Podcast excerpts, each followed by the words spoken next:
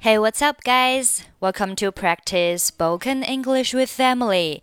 欢迎收听和 Emily 一起练口语，我是 Emily。Today's topic is working overtime. Now let's listen to the conversation. Hi, Nancy. This is Emily. I'm afraid I can't have dinner with you tonight. Okay, what's going on? I have to work overtime tonight to finish my job. The deadline is coming up. I can understand, but you have worked overtime for the entire week. Yeah, I don't have any chance to take a break. Don't be so serious. Pay attention to your health. Thank you for your concern. I really need a good rest after this project. I will let you know when I'm available. Take care. Okay, let's take a look at the conversation. Hi, Nancy. This is Emily. Hi, Nancy. 我是 Emily. 这里一看就是打电话的时候用的句子，因为这里出现的 this is this is 在打电话的时候介绍我是谁，我们用 this is 而不用 I am。Hi Nancy，我是 Emily。Hi Nancy，this is Emily。OK，this is Emily，不用 I am Emily。后面，I'm afraid I can't have dinner with you tonight。我恐怕今天晚上不能和你一起吃晚饭了。I'm afraid 表示 我恐怕什么什么，后面接 that 从句，这里 that 是可以省略掉的，完整的应该是 I'm afraid that I can't have dinner with you tonight。那这里 have dinner with somebody 和某人一起吃晚饭，have dinner with somebody。Okay, what's going on? What's going on? 表示发生了什么事情，怎么了？I have to work overtime tonight to finish my job. 今天晚上我要加班完成我的工作。Have to do something 表示不得不做某事，必须做某事。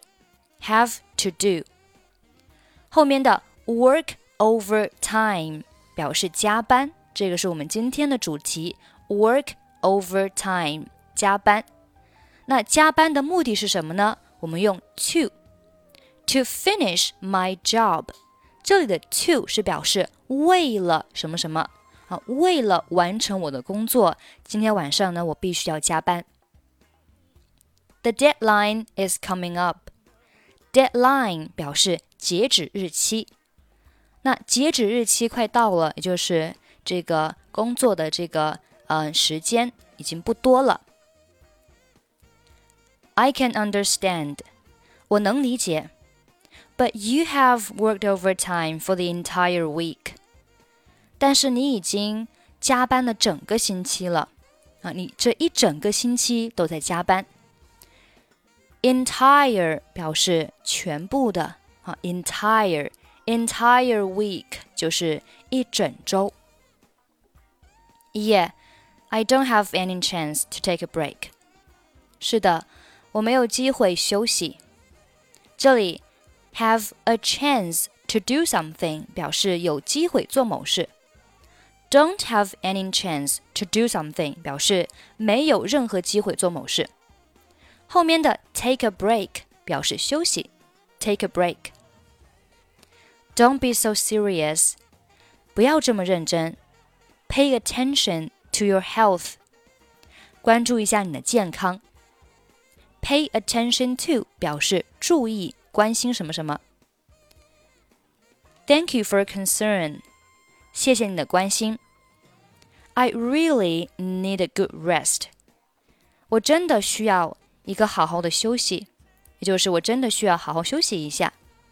After this project，after 表示在什么什么之后，project 表示项目，就是在这个项目。 完成之后呢，我真的需要好好休息一下。I will let you know when I am available。当我有空的时候，我会告诉你的。那这里 available 是形容词，表示可获得的、可拥有的。那当我可获得的时候，当我可拥有的时候，就是什么？当我有空的时候。那这里的 available 相当于一个单词叫 free，f r e e free。When I am available 就等于 when I am free，就是当我有空的时候，当我有时间的时候，我会告诉你的。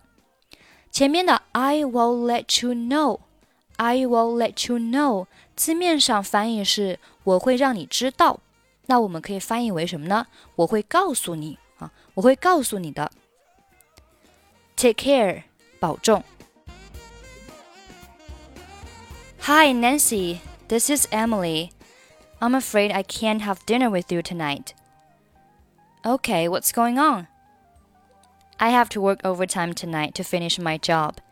The deadline is coming up.